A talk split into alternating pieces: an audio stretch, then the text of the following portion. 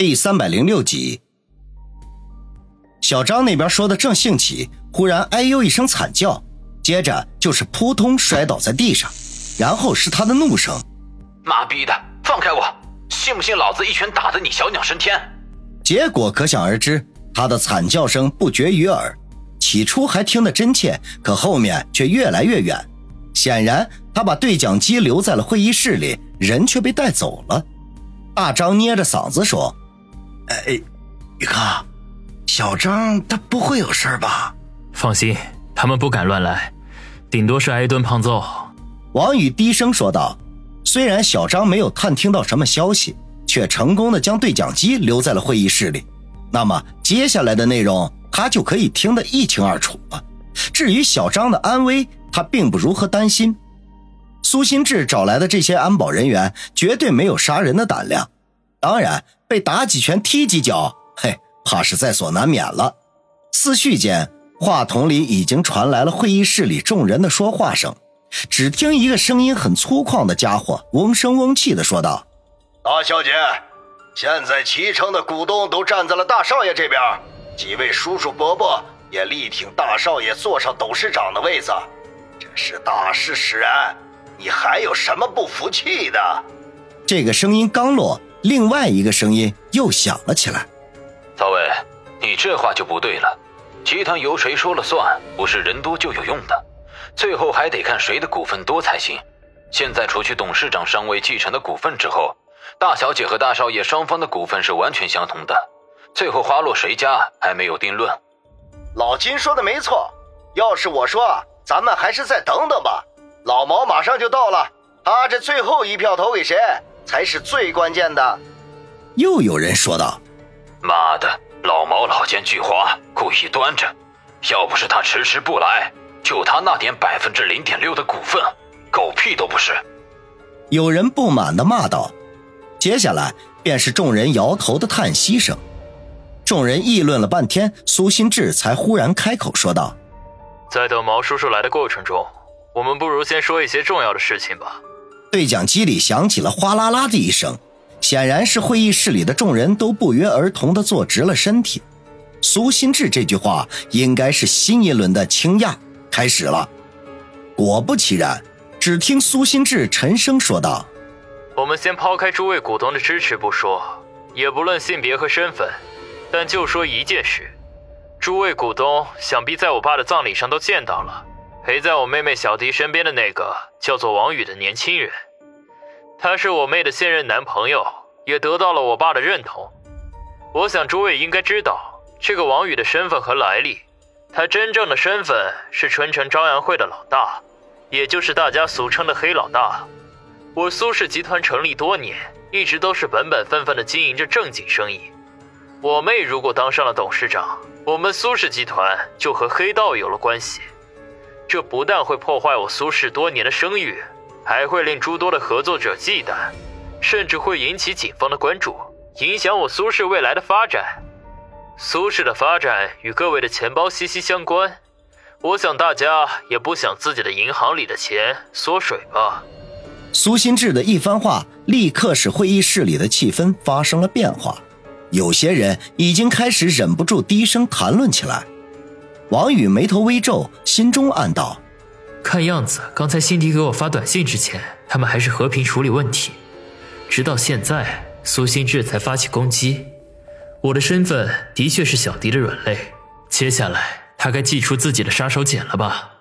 会议室里的议论声半天才停下来，接着便是一阵座椅挪动的声音，还有人们不悦的抱怨声。王宇眉头皱起。看来苏新志的一番话，令原本站在苏辛迪这边的人产生了动摇，倒戈到苏新志那边去了。他心中不禁暗骂：“这些混蛋也太没立场了吧！”骚乱持续了一会儿，便停止了。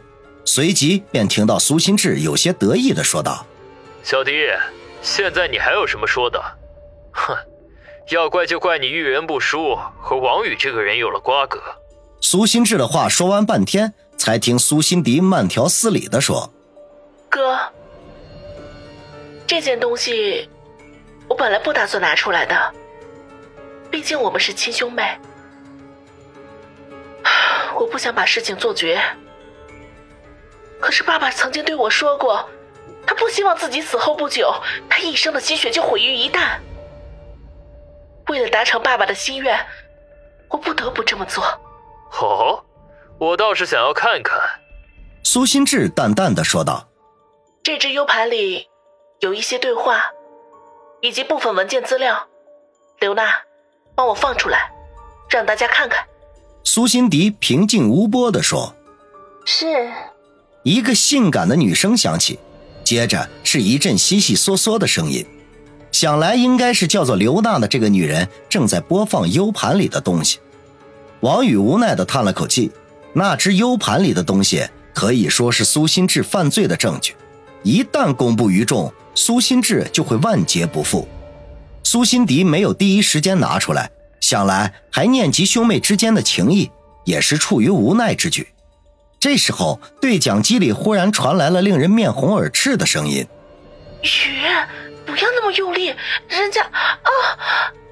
王宇和大张面面相觑，尤其是前者，对这个声音太熟悉了，那不正是苏心迪和他爱爱的时候发出来的吗？这怎么会？哎，这一声响起，会议室里顿时炸开了锅。苏心迪歇斯底里的吼道：“关掉他！快点关掉他！苏心志，你无耻！